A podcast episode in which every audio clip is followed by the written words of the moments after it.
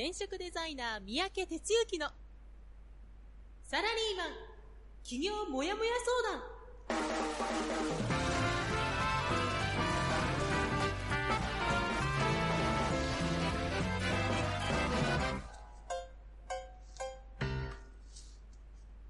自分に何ができるんだろう。何から始めたらいいの？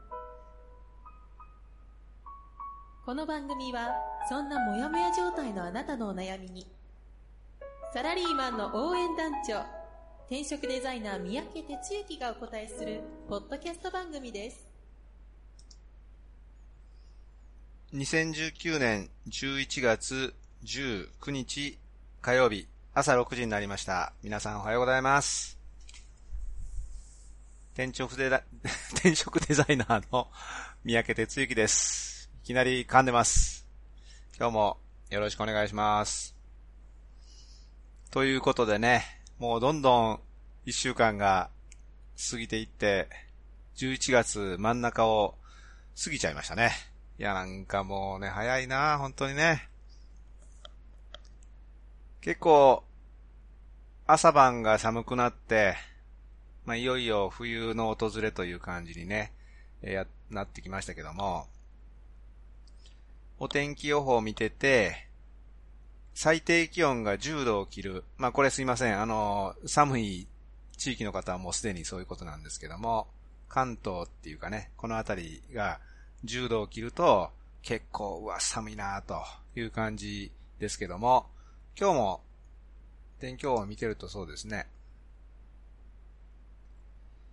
えーっと、だいたい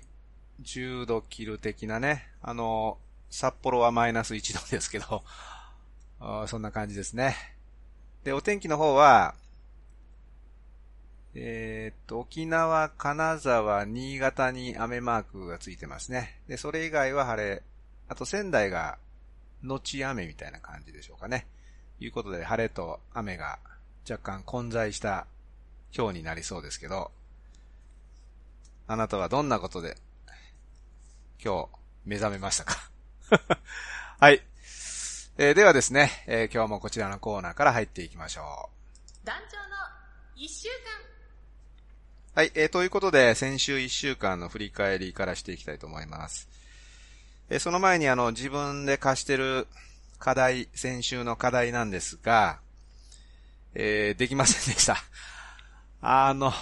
なんだろうな、ちょっと先週はね、言い訳ですけど、バタバタしちゃったというかですね、えーあちこち行ってると、えーちょっと言ってたことができなかったので、さあ、継続課題で、今週もそれをやっていきたいと思ってます。ということで、1週間は、11月の11日の火曜日から11月18日の月曜日という1週間になりましたね。あなたの1週間もぜひ僕と一緒に振り返ってほしいと思います。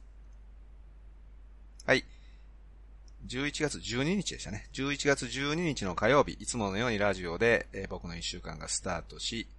で、その日はベース国交にいたんですけども、夕方ですね、えーっと、安曇野、長野県の安曇野っていうところありますけども、そこのですね、えーガラス、ガラスのアートをこう販売してるっていうかね、ガラス工房的なところとご縁があって、12月の22日クリスマス前なんですがね、あの、イベントをやる中で焚き火の演出してほしいということで、今話進めてるんですが、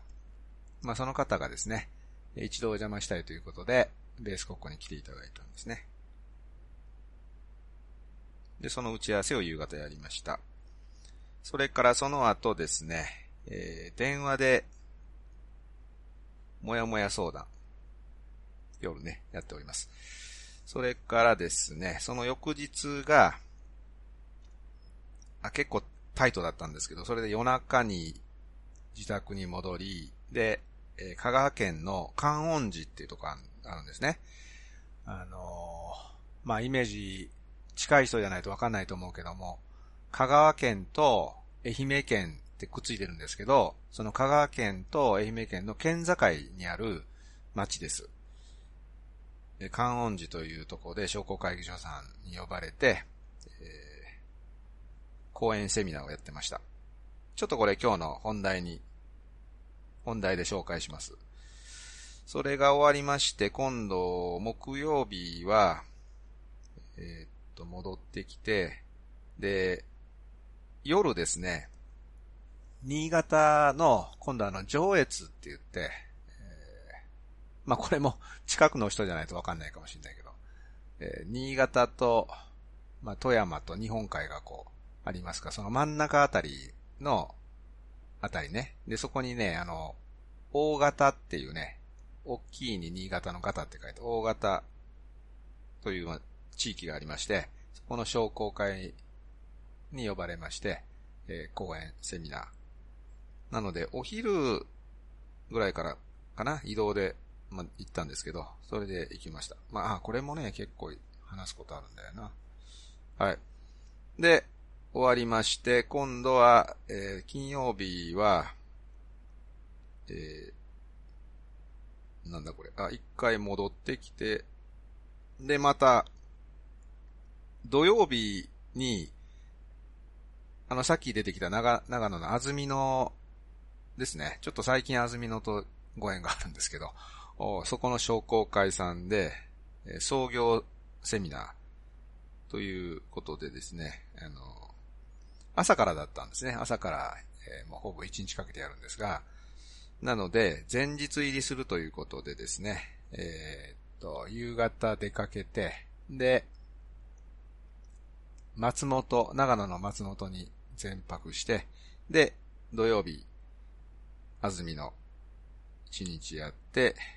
で、あずさに乗って、一旦戻り、で、17日の日曜日は、ベース国庫で、日帰り焚き火体験イベント、今年最後のものだったんですけどね。それあの、午後からだったんで、えー、夜のうちに、えー、ベース国庫に入って、ほいで、日曜日やると。で、昨日は、えー、日曜日で、まあ、後片付けとかちょろっとゆっくりして、で、昨日のうちに自宅に戻ってきましたということですね。まあ、手な具合でね、あの、自分で言うのもなんやけど、結構吸ったもんだしてですね、毎日あちこち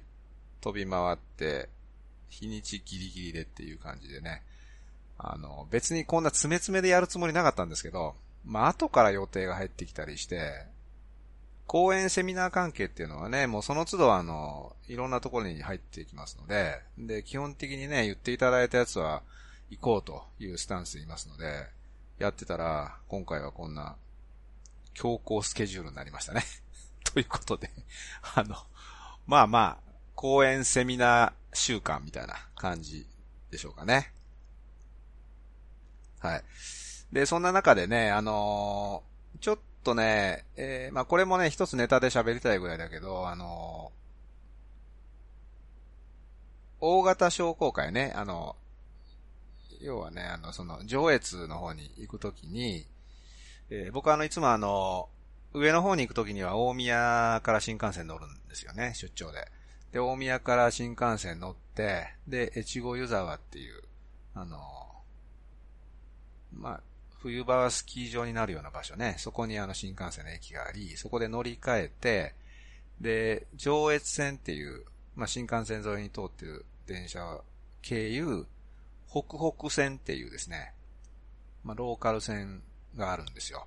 で、それに乗って、で、まあ、現地に向かったんですけども、まあね、この、北北線っていうやつ初めて乗ったんですけどね、あの、北北ってひらがなで書くんですけど、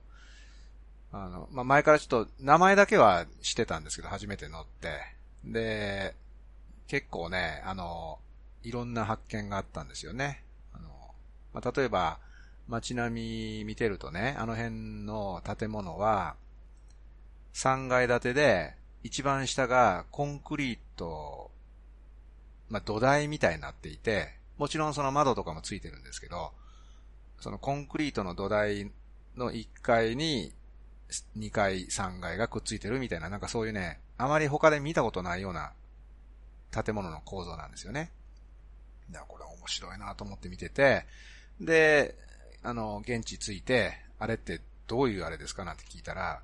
まあ、やっぱ雪がね、雪深いところやから、その1階部分が埋まるそうなんですよね。なので、2階からも入れるように、あの、そんな風になってるんじゃないですかね、みたいなこと言っていただいて、確かにその1階の窓のとこには、あの、なんちゅうか、木でこう、柵が作ってあってね、まあ多分あの、雪が乱入しないように防ぐようなことになってるのかもしれないけど、まあそういうね、まあ他で見ないような、あの、建物の構造とか、うん、それから、まあ北北線っていうのはもう本当にこう、半分ぐらいトンネルなんですけど、その、地下にね、駅があったりね。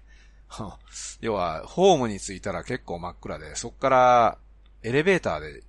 入り口と行き来するような駅があったり、ね、それからまあ何よりその、今紅葉真っ盛りでね、特に越後ユーザーのあたりはもう山がね、本当にね、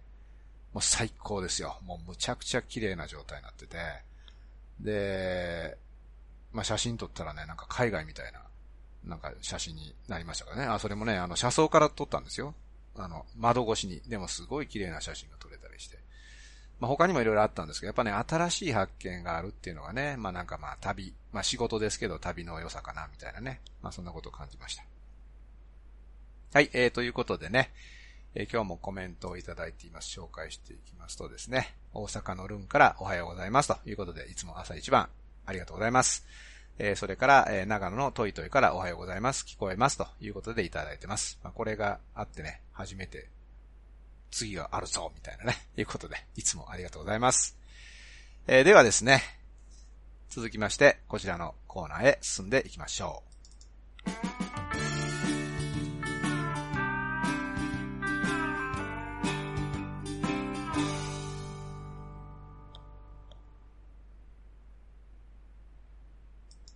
はい、えー、ということでですね、今日の本編は、仕事は技法ではなく、その人の気持ち、みたいな話をしていきたいと思います。えー、ということでね、先週はあの、講演セミナーの、講演セミナー週間みたいな感じでね、あの、あちこち飛び回ってましたが、その中で香川県の観音寺に行ってやった時の出来事からね、ちょっと気づきを皆さんと共有したいんですけども、えー、ちなみにあの、余談ですけど、僕はあの、香川大学の出身なんですよね。なので、まあ、香川県っていうとね、まあ、あの、悪さをしてた時期ですから、まあまあ、それなりにこう、思い出深くて、で、あ、観音寺って言われたらね、結構なんか嬉しくなって行ったんですけど、で、その道中がね、あの、おそらく、前、まあ、香川県には高松っていう県庁所在地がありますが、そこにも二度ほど行ったんですけど、まあ飛行機でね、あの、行くっていうことだったので、まあおそらく飛行機かなと思ってたらそうではなくてね、あの、新幹線の、あの、経路で、そのエージェントさんが手配してくれたんですね。お、新幹線かとか思ってね。で、新幹線で行くって言ったらどういうルートになるかというと、岡山まで新幹線で行って、で、岡山から、あの、瀬戸大橋線っていう、その、瀬戸内海を走って渡っていく電車があるんですよね。で、それで行くっていうルートだったわけですよ。で、実はね、あの、あ、こんな話してると長くなるな。あの、僕が大学自分は、まだあんな瀬戸大橋なんてなくて、もう30何年前や、35年ぐらい前なのでね。で、宇高連絡船っていう、あの、フェリーに乗って行き来してたんですよね。で、多分僕が大学卒業する頃からなんか作るみたいな構想が出て、そ、その後着工したような記憶なんですけど、なんでね、実はね、あの、初めて乗ったんですよ。その、瀬戸大橋線に。もうほぼ潜りですけどね。ほんでね、それ乗って、まあそれが良かったんだよな。あの、まあね、せ、ちょうど行くときはね、お昼ぐらいだったんだけど、まあ行くときも気持ちよかったけど、お天気良くてね。で、帰りがね、ちょうど島じ、し、あの、夕、夕暮れ時で、で、島がね、こう、夕日を浴びて、あの、瀬戸は、日暮れてってあるじゃないですか。ね、あの、瀬戸の花嫁的なね、あの、雰囲気で、なんかね、すごいほっこりするような感じでね。なんかまあ、嬉しかったんですよ。まあいや、そんな話じゃないわ。ほんで、えっ、と、内容はね、まあ、職場のコミュニケーション的なことをですね、上司と部下のこととかね、まあ、あの、みんなで、えー、仕事を楽しくするにはとか、自立した人材になるにはとかね、まあそういうネタでいつも話をさせてもらう系の中でね、今回のテーマは、職場の本音コミュニケーションというやつだったんですよね。で、この職場の本音コミュニケーションっていうのは、もう僕にとってど真ん中のネタで、まあある意味これをずっと追い求めているというかね、あの、まあ独立した以降は、僕にとって一人社長ですから、そんな会社的な職場はないんだけど、ただそれを横から見てサポートする立場に変わったので、とにかくその職場にはね、本音が行き交うようなそういう場所を作りたいと。まあずっとある意味永遠のテーマとして追い求めながら話もさせてもらってるんですけど、そういうネタだったんですね。で、まあ一通りね、まあいくつかの、まあ事例、まあ事例と言ってもね、僕はあの、ご存知の方はご存知の通り、まあ、サラリーマン失格人生を 歩んだ男ですから、あの、組織の中で出っ張る杭ですね。的にやってきましたから、ことごとくそういうのが気に入らない上司に叩かれ、で、まあそういうのを許してくれるというかね、あの、温かく迎えてくれる上司のもとでは、めちゃくちゃ生き生きと仕事して、みたいなね。まあそんな中で、で、最終的にはね、あの、公式な場でいらんこと言って、もうあの、ガタガタな人生になったんですけどね。まあそんな、要は、いわゆる失敗談ですね。ということはもう山ほど持ってますんで、まあそういうものをですね、あの、紐解きながら話をさせてもらったり、まあさらには、最初、まあそこそこ大手に勤めてまして、で、その後、ベンチャーの立ち上げに参画して、で、その後、まあ、中小の、割と小ぶりな創業社長がやってる、いわゆる老舗的な会社に勤め、で、それぞれ、平、平社員から部長まで、いろいろ、いろんなポジションを経験させてもらいましたんでね。まあまあ、いろんな規模でいろんな立場のいろんな目線でまあ話ができるわけですよ。まあそんなんでね、あの、まあまあ失敗、失敗なんですよ。的な話をまあ、したんですね。で、まあ何度かね、多少こう切り口変えてアレンジしながら毎回喋るんですけど、今回は、えっ、ー、とね、男女取り混ぜて17人だったかな、いう方で、で、割と若い方から、50過ぎた年配の方までね、いろんな人がいて、多分立場もね、いろんな人だったと思うんですけど、でもまあ皆さん一生懸命メモ、メモ取りながらね、あの、ちょうどお昼の眠たい時間ですけど、寝る人もなくね、一生懸命聞いていただきました。で、帰りですね、えっ、と、最寄り駅から会場の商工会議所まで車でそうだな、まあ、4分、5分かからない距離なんですけど、そこまでね、あの担当、主催の担当の方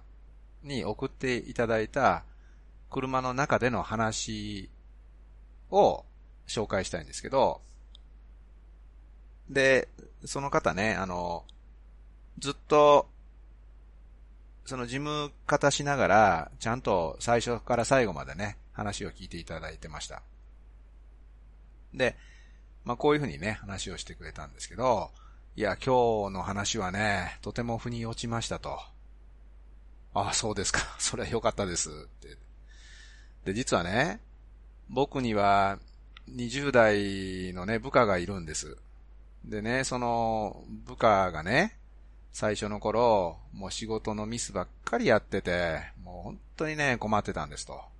ほうほう、なるほどと。でね、もう、なんでミスするのか、どうしたら改善できるのか、ま、いろいろね、僕なりに考えて、まあ、手を尽くしたんですと。でもね、一向に良くなる兆しがなかったんですと。ああ、それは大変でしたねと。で、そんなある日のことね、二人で残業してたんですと。で、僕は実はあの、高校までサッカーやってたんですと。はあ、はあ、で、実はね、その部下もね、サッカーをやっていたっていうことらしく、で、そんなところからね、残業しながら、サッカーの雑談をいろいろしたんですと。なるほど。そうするとね、しばらくすると、部下は仕事のミスをしなくなったんですと。へえ。でね、それまでは、まあ、ミスしたら、怒られるのが嫌だったのか、あの、ミスしてもね、隠してるところがあったんですけど、それからはね、僕にね、ちょっとこんなことをしてしまいましたって言うようになったんですと。ああ、そうですかと。で、今日ね、話を聞いて、いろんな切り口でお話いただきましたけどね。なんか、そうやって部下のミスを、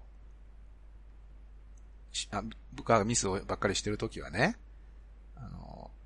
仕事の技法を改善しようっていうことにこだわってたような気がしますと。でも、結局、部下が改善されたのは、技法でなく、その気持ちの持ちようだったんだなっていうことが、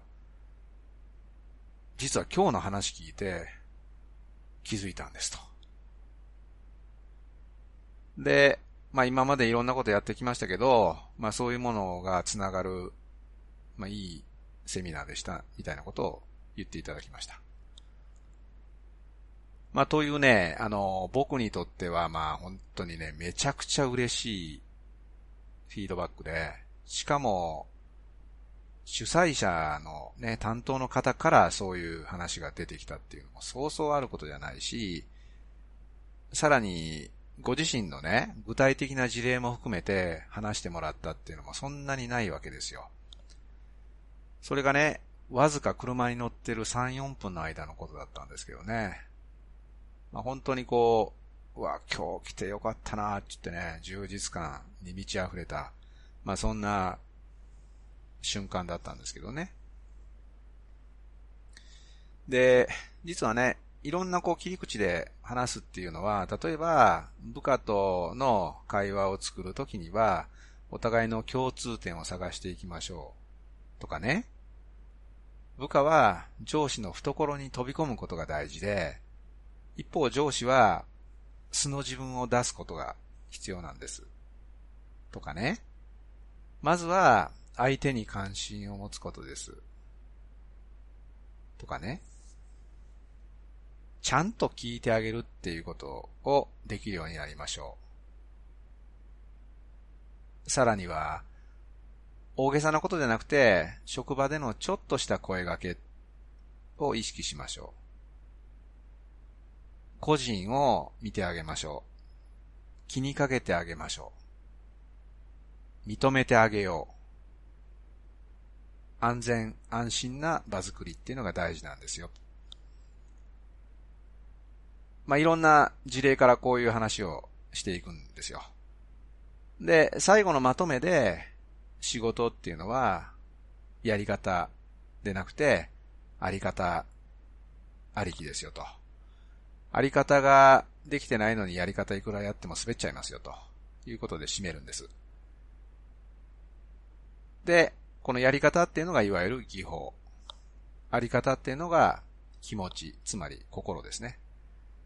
まあそんな話をずっとしていくんですけど、実はね、今こうバババッと話して、まあラジオなんでちょっとね、あれなんですけど、話したことが、このわずかの事例の中に全て入ってるんですよね。これすげえって思ったんですよ。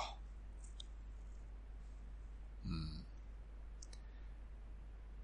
ね。なんかその、職場っていうのは必ず上司と部下がいると。で、この双方の関係がうまくいってれば、さらに言うと、その両者が仲良ければ会社って楽しいですよね。だけど逆に、その両者の関係が良くなければ会社は楽しくない。で、ひいてはもう行きたくない。みたいなね、いうことになっちゃうわけですよ。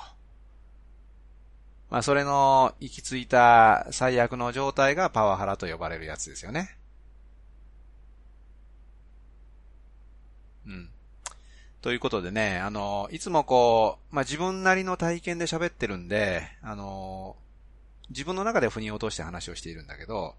いかにね、その、聞いてる人たちが、僕が言ってることをそのまま、ああ、そうですね、なるほどねって、まあ聞いていただくのはありがたいんだけど、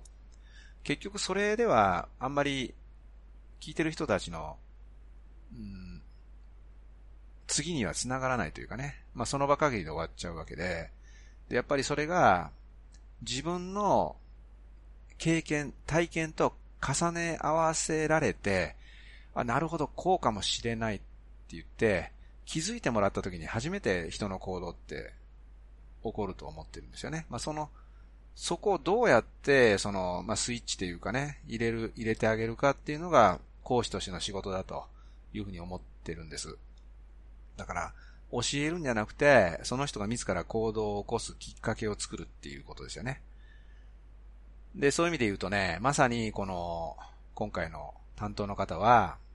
自分の体験と重ね合わせて、あ、これだということに気づいてもらい、何かね、次に向けてヒントを得てくれたんじゃないのかなって思ったんです。まあそういうことでね、ちょっと話があちこちちょっと言っちゃいましたけど、やっぱりね、あの、仕事ってそういうことですよね。大体こう、技法、まあ例えば今回の話だったら、コミュニケーションスキルを上げることが必要ですとか、それから、上司であればね、リーダーシップを学ぶんですとか、マネジメントはこうやってやるんですか、やるんですとかね。なんかそういう、いわゆる技法、スキル的な話が結構先に出ちゃって、で、そのことで何かうまくやろうと、まあするわけですけど、実際問題ほぼそれでうまくいかないですよね。なぜなら、相手の思っている気持ち、さらに言うと、相手がどういう状態に置かれているのかということが分かった上で、そういうことやらないと、そんなの、うまくいくはずがないですよね。今回の話にある通り、彼は今までどちらかというと心を閉じてたんだと思うんです。えそれが、上司とね、あ、上司もサッカーやってたんだっていうことで、楽しく話したことでね、上司の人間味を知り、で、心を開いたんだと思うんですよ。やっぱ最初に必要なことっていうのは、その仕事をうまくやろうとかそういう技法とかそんな話ではなくて、その人の心が開いて、で、相手とね、いろんな話ができるっていう状態。そうするとね、もともと彼には、そういうことできる力があるはずなんですよ。技法的なことで言うとね。でもね、その気持ちが乗っかってないとそうはいかないですよね。的な、あの、結構ハードスケジュールの中にあってね、非常にこう、やりがいを感じるひとときでした。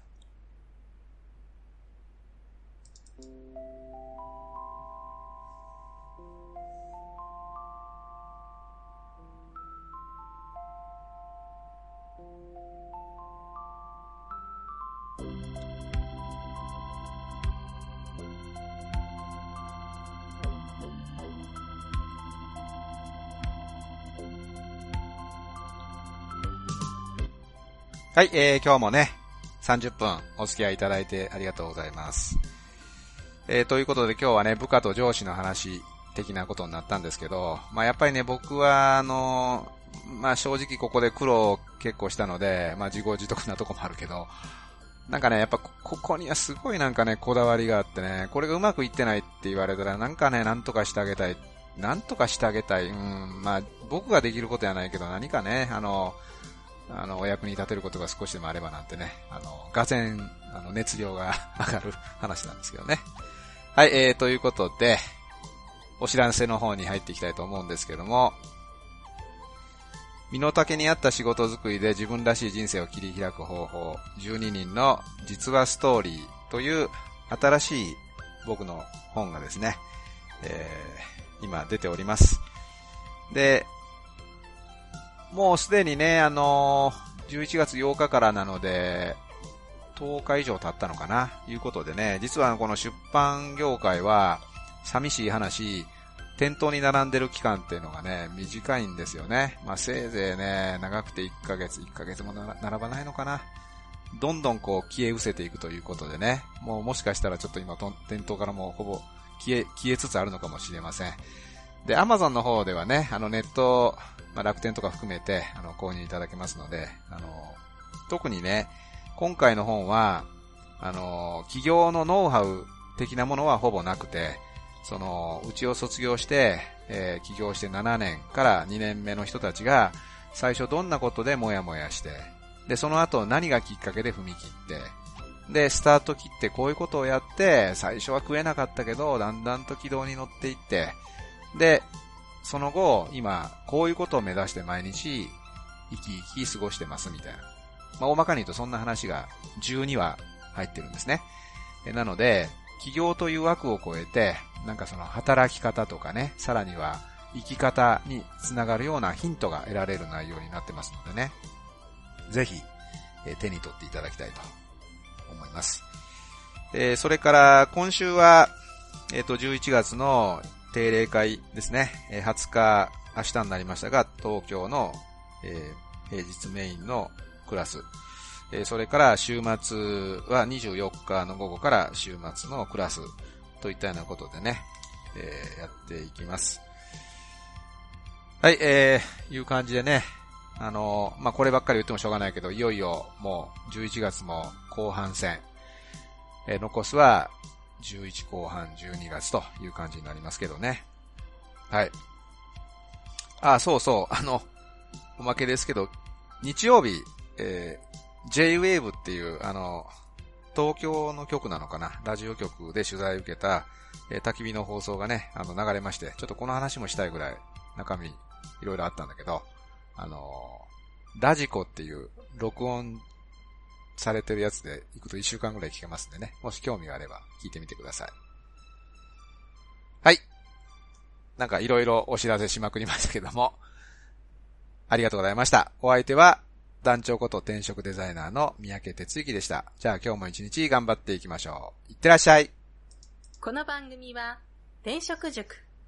サラリーマンがゼロから始める自分サイズ企業準備の学校。フリーエージェントアカデミーの提供でお送りしました。